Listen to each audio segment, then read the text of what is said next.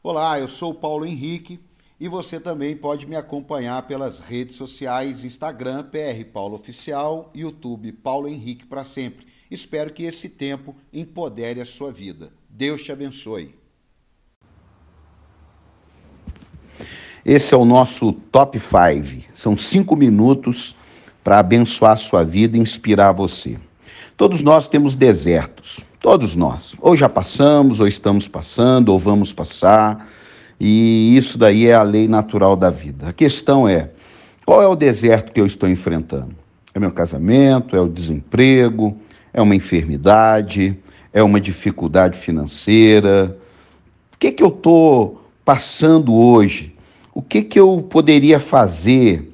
É, eu quero te lembrar que o maior desafio da nossa vida é enfrentar as coisas pela primeira vez.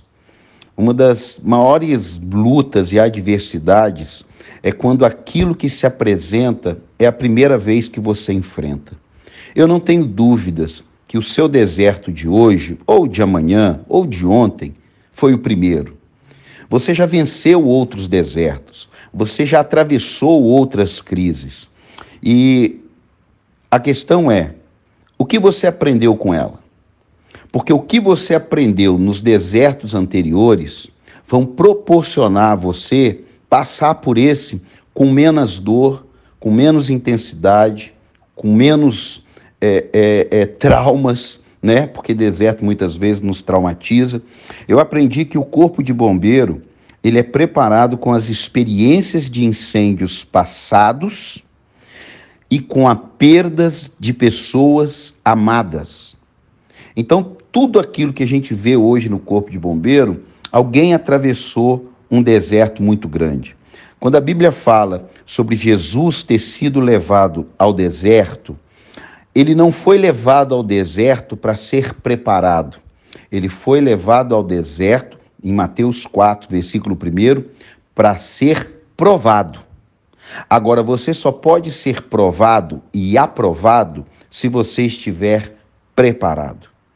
Por isso, não importa como ou onde ou quando um deserto vai chegar. Se prepare. Não é viver uma vida pautada na negatividade, mas é viver uma, uma vida pautada nos ensinos que elas nos proporcionam.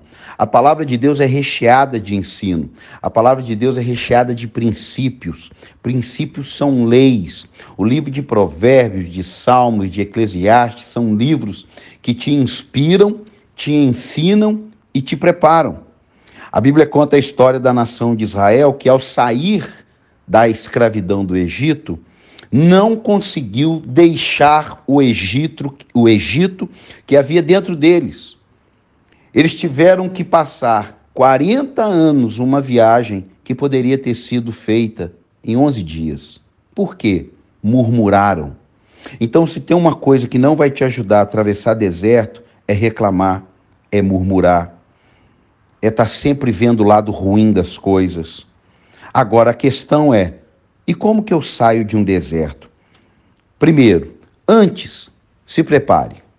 Você é um comerciante, você é uma dona de casa, você é um líder ministerial, se prepare porque crises vão sempre existir. Segunda coisa, quando você está no deserto, a primeira coisa a fazer é focar no que realmente importa. Nós perdemos muita força e tempo na crise com coisas secundárias.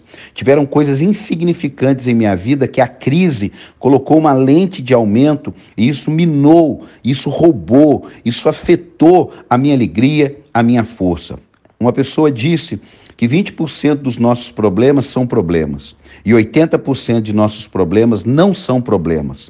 A questão é, focamos nos 80 que não são que não são problemas, perdemos tempo de reagir e agir nos 20 que são problemas e vivemos naquele ciclo vicioso. 2 Coríntios 4:18 diz: Assim atentamos, fixamos os olhos naquilo que se vê, mas no que não se vê, pois o que se vê é transitório, mas o que não se vê é eterno. Na hora da crise, olhe para o alto, da onde me virá o socorro, o meu socorro vem, vem do Senhor que fez, fez os céus e a terra.